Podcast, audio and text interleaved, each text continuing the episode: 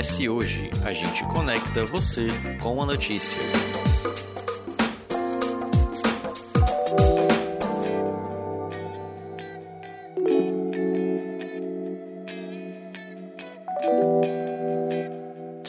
Com a Federação Brasileira das Associações de Ginecologia e Obstetrícia, cerca de 80% das mulheres em idade fértil apresentam miomas uterinos. Mesmo que sejam benignos, esses tumores podem afetar a saúde reprodutiva feminina e está relacionado a outras comorbidades. O grande risco do problema é ser um mal silencioso, o que dificulta muitas vezes o diagnóstico e contribui para a evolução da doença. Para conversar com a gente sobre os miomas uterinos e outras doenças que atrapalham a saúde reprodutiva feminina, a gente recebe hoje a ginecologista Thaisa Tinoco. Seja muito bem-vinda. Obrigada. Bom, para começar, o que são esses miomas uterinos e qual a causa deles? Existe uma causa específica ou ainda não se sabe como surgem? Por que, que, que, que acontece isso? Então, os miomas são um tipo de tumor benigno do útero e ele cresce quando uma célula da parede do útero, que é o miométrio, quando uma célula dessa começa a proliferar e forma um nódulo, um nódulo nesse útero. Os miomas, eles podem ser únicos ou podem ser múltiplos, né? Podem ter muitos miomas dentro desse útero. E realmente, dependendo do número da localização e do tamanho, eles podem ser uma das causas de infertilidade. Por exemplo, existe uma relação, se a mulher tem algum problema de útero, por exemplo, é, ovário policístico ou endometriose, alguma outra coisa, pode ser um, um fator de risco para um outro surgimento de problema uterino ou não necessariamente relacionado? A gente sabe que o mioma ele é estimulado por hormônio, né? principalmente o estrogênio.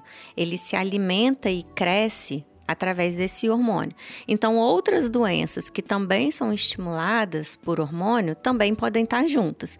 Então, sim, é comum ter síndrome dos ovários policísticos associado e também é comum ter endometriose associada. Podem ser várias é, comorbidades, várias doenças que são estimuladas por esse estrogênio que podem estar juntas. E como é que a gente identifica o problema? Dá para sentir um sintoma, ou seja, sei lá, apertando ali alguma coisa, dá para saber se tem alguma coisa Qual por é ali? o sinal de alerta, assim, para as mulheres? Depende.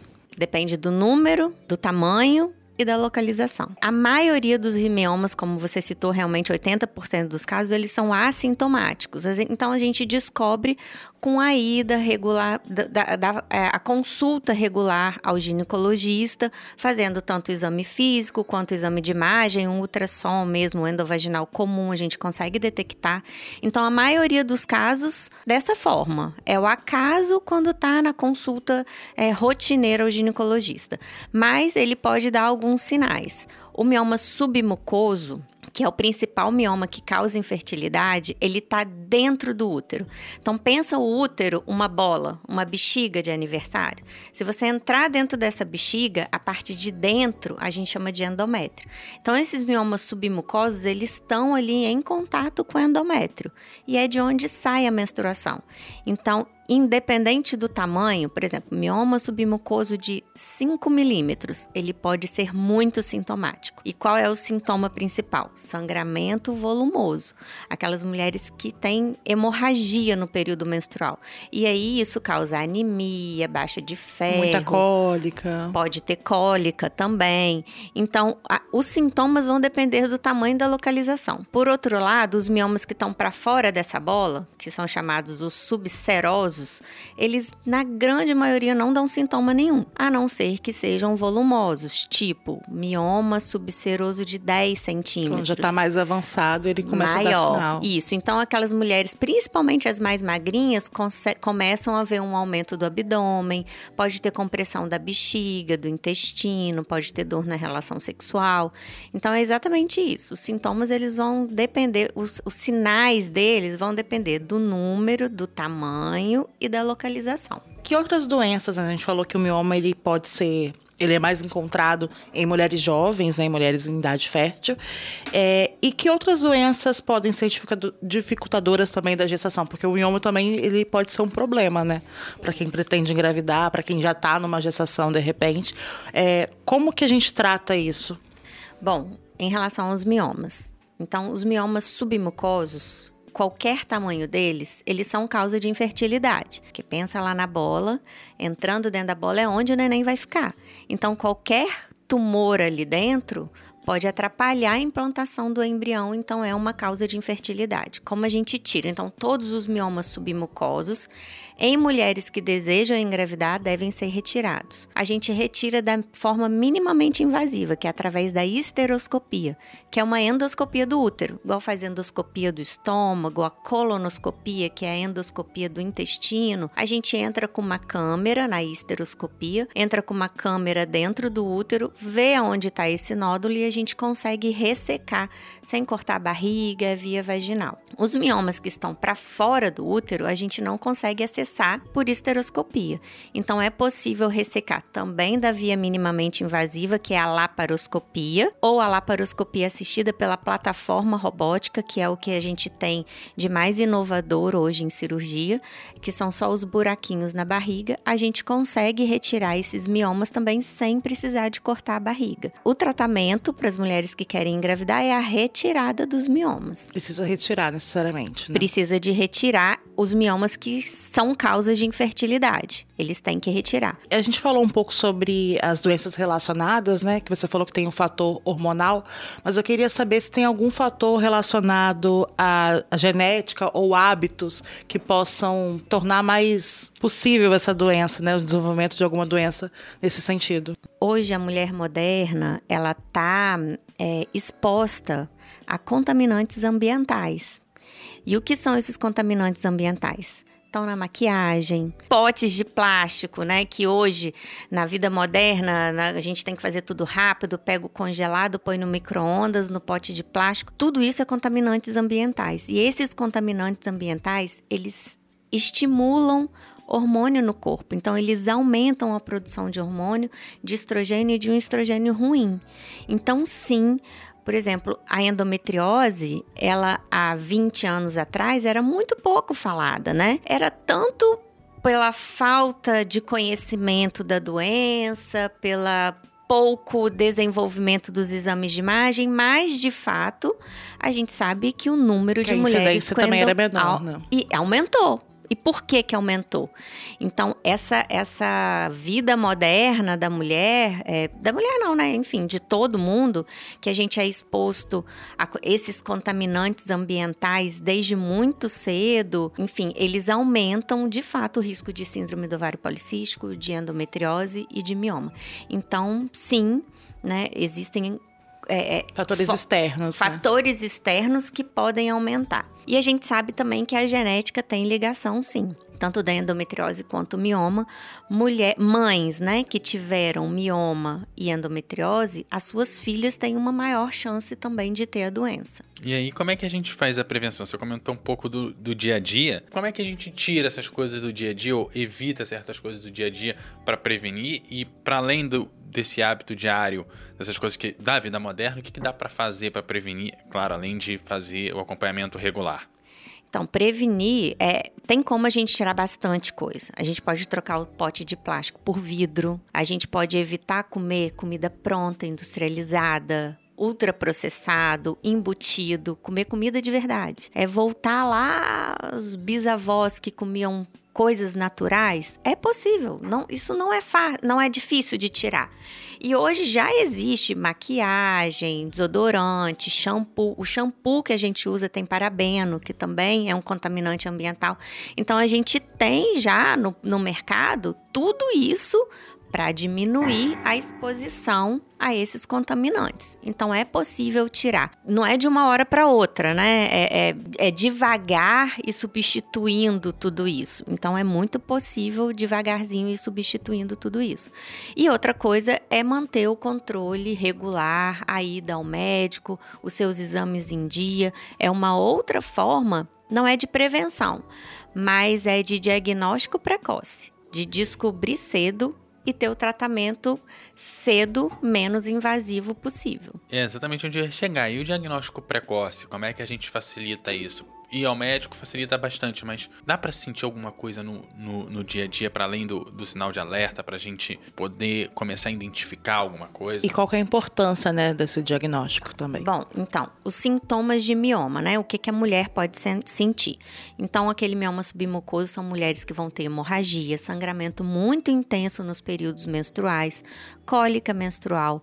Então, os sintomas compressivos de miomas grandes, elas vão sentir um aumento do, do abdômen, uma vontade de ir no banheiro toda hora, porque pode comprimir essa bexiga. Então a bexiga ela não consegue distender é, de toda a sua forma, né? Ela distende menos. Então, mais idas ao banheiro. Esses são os sintomas principais de mioma, além de infertilidade, pode ser um fator que atrapalha engravidar. A endometriose, que é uma doença crônica, inflamatória, ela dá mais sintomas e mais de forma mais precoce. Ela dá sinal mais cedo.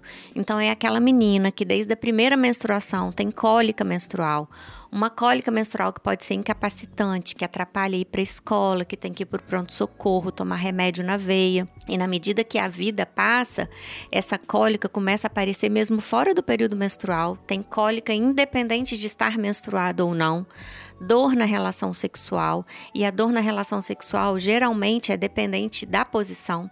Então, em algumas posições que tem uma penetração mais profunda, ela sente dor e sente incômodo.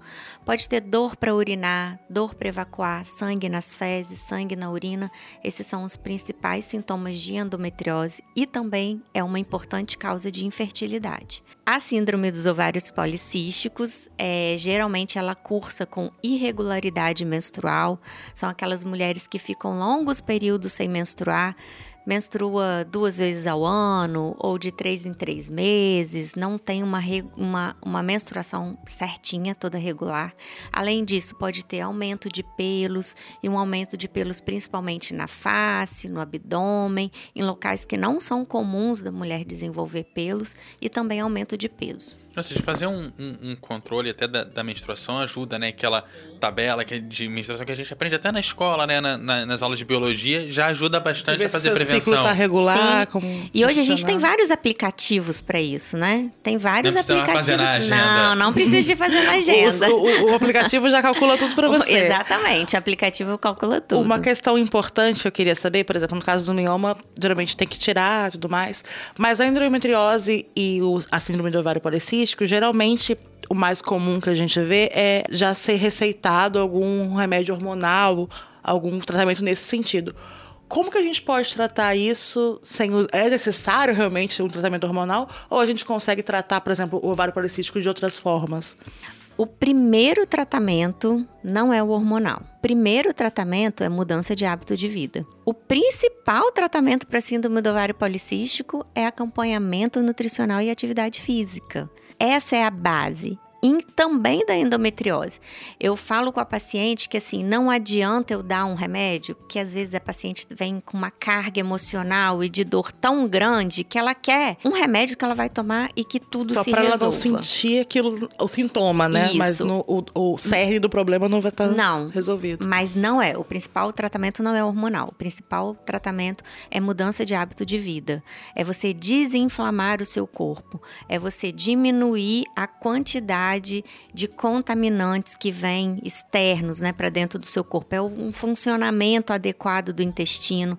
Saúde intestinal tem tudo a ver com hormônio e tem tudo a ver com saúde feminina.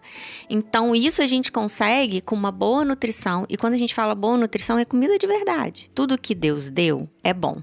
Então, tudo que que vem da natureza é bom, você pode comer. Tudo que o homem fez, aí você tem que avaliar. Bem, assim a gente vai se encaminhando para o final do episódio. Queria agradecer mais uma vez, Thaís, por Imagina, estar aqui. obrigada a vocês. É, se você tiver mais alguma consideração, algo que você acha relevante a gente tocar e a gente não falou, pode ficar à vontade. Eu acho muito importante que toda mulher esteja atenta ao seu corpo, que esteja atenta aos sinais que o corpo dá.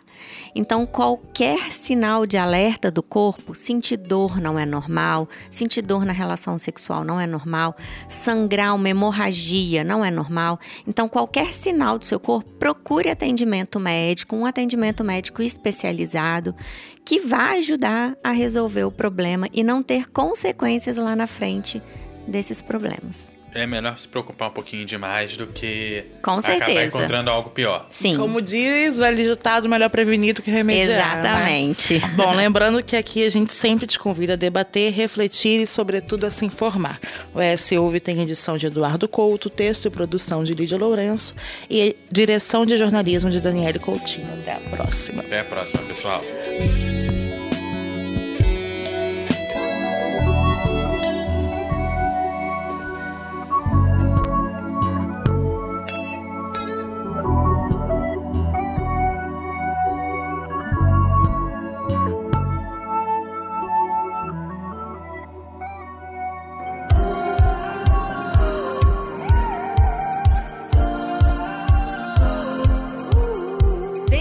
Comentários em eshoje.com.br. É lá que você se mantém informado todos os dias. Nos siga também nas redes sociais e em nosso canal do YouTube, arroba ESHoje.